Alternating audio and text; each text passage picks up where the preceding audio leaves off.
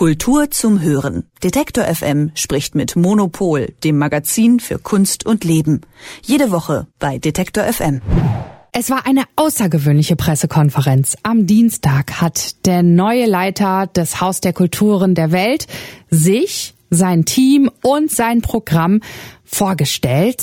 Darüber spreche ich mit Sebastian Frenzel vom Monopol Magazin. Hallo. Hallo, guten Morgen. Bonaventure Nikung ist der neue Intendant, kurz Bona. Erst einmal, Sebastian, genau, ja. zu seiner Person. Beschreib ihn doch mal bitte in Twitter-Länge für alle, die ihn noch nicht kennen. Also Bonaventure Nikung stammt aus Kamerun, hat in Berlin und in Düsseldorf studiert ähm, und ist eigentlich ausgebildeter und promovierter Biologe ähm, hat dann in Berlin den Projektraum Savvy Contemporary gegründet ähm, und das war und ist noch immer so der zentrale Ort für postkoloniale Debatten. Und dieser Ort hat sich ein wahnsinniges Renommee erarbeitet und er darüber auch dann hat er auf der Documenta mitgearbeitet ähm, bei der Venedig Biennale und nun ist er eben berufen auf den neuen Posten am Haus der Kulturen der Welt. Mhm. Ja, und die Pressekonferenz, die es am Dienstag gegeben hat, wo er sich ähm, und sein Programm und sein Team vorgestellt hat, ne, darüber sagt man, boah, sowas hat Berlin noch nicht erlebt. Wie bitte ist sie denn gewesen? Ja, das war schon ziemlich cool. Also ähm, das war im Auditorium des HKW, einem wirklich großen Saal. Und ähm, da gingen dann die Türen auf und man hörte schon Musik. Dann liefen die Leute rein. Da waren bestimmt 200 Leute oder so. Das war auch eigentlich ohne Einladung. Also da konnte kommen, wer will, überhaupt nicht elitär. Ja. Und drinnen spielte dann erstmal eine Band. Ähm, und zwar die Band The Swag aus Berlin. Die machen so Funk, Soul, Hip-Hop. Ziemlich cool. Haben auch mit Erika Badu schon gespielt und so. Ähm, und die spielten dann ein Lied und noch ein Lied und noch ein Lied. ähm, und das war halt so gar nicht, wie man Pressekonferenzen kennt, wo dann so Reden gehalten werden und alles so trocken und langweilig ist.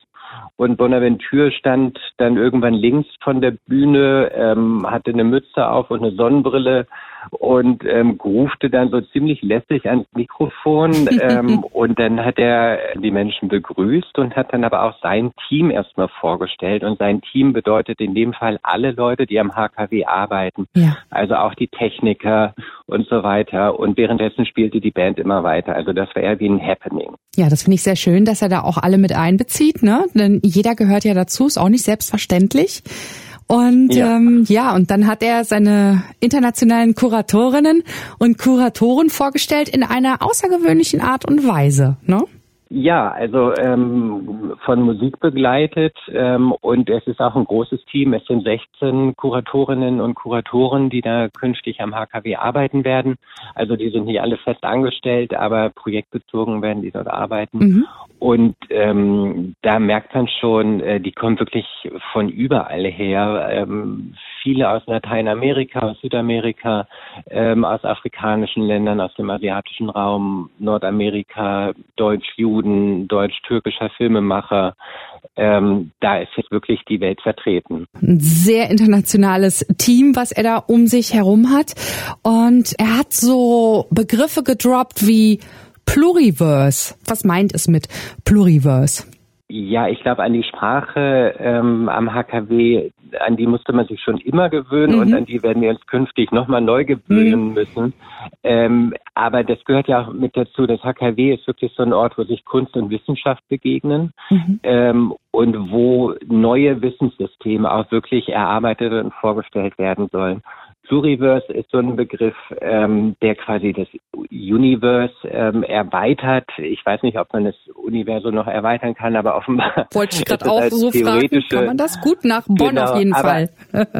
als theoretische Denkfigur ist das halt immer interessant und mhm. es geht eigentlich darum, dass auch so Begriffe wie Globalisierung, ähm, Universum, ähm, und so weiter, dass die halt häufig geprägt wurden, dann doch aus westlicher Perspektive. Und das gilt für das HKW selber auch. Das Haus war immer schon den Kulturen der Welt verschrieben ja. und hat auch wirklich ganz hervorragende ähm, globale Projekte gehabt. Aber ähm, die Direktion war halt doch immer in deutscher Hand und das wird halt äh, sich künftig ändern. Science after Science sozusagen, was Bonn da macht. Mhm. Also er bringt die Naturweisheiten mit rein, ne? indigene Praxis genau. und solche Dinge. Und ich kann mir vorstellen, also wenn ich jetzt so hier bei den Künstlern und Künstlerinnen in Leipzig gucke, dann wird das auf jeden Fall sehr willkommen geheißen, dass er so etwas mit hineinbringt.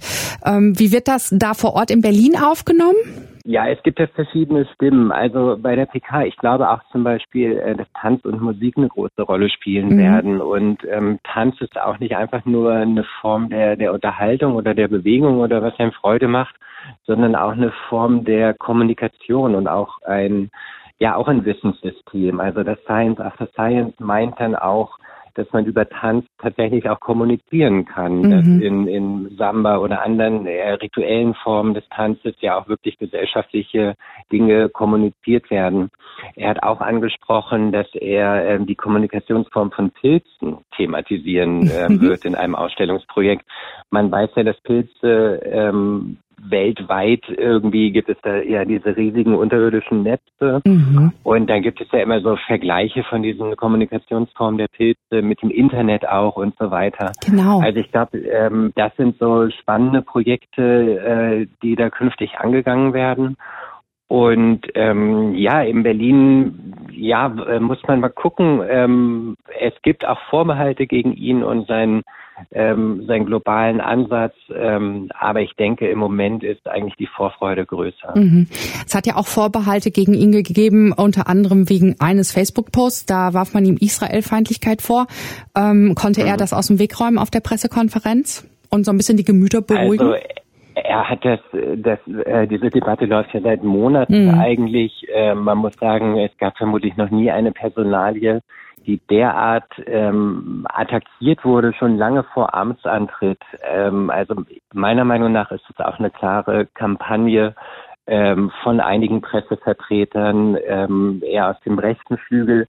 Ähm, es gibt natürlich, äh, muss man auf jeden Fall immer gucken, dass ähm, das äh, mit einer globalen Perspektive wirklich ähm, auch dann keine Israelfeindlichkeit einhergeht. Das war ja sein Facebook-Post. Mhm. Ähm, und wir haben das bei der Dokumenta-Debatte auch erlebt, dass dann der, der Global South hier genannt wird, so ein bisschen unter Pauschalverdacht gestellt wird, ähm, weil man dann sagt, Künstler des Global South haben quasi nicht die Sensibilität, die wir in Deutschland mhm. haben gegenüber Israel die, die ähm, haben nicht so ein Bewusstsein für die Geschichte und für die Vergangenheit und sind deshalb eher israelfeindlich. Mhm. Und ich glaube, dieser Pauschalvorwurf ist ohnehin Quatsch. Ähm, und ähm, Bonaventure hat äh, in mehreren Statements ähm, klargestellt, dass er das Existenzrecht Israels oder so niemals in Frage stellen würde ähm, und hat sich auch klar distanziert von solchen Tendenzen.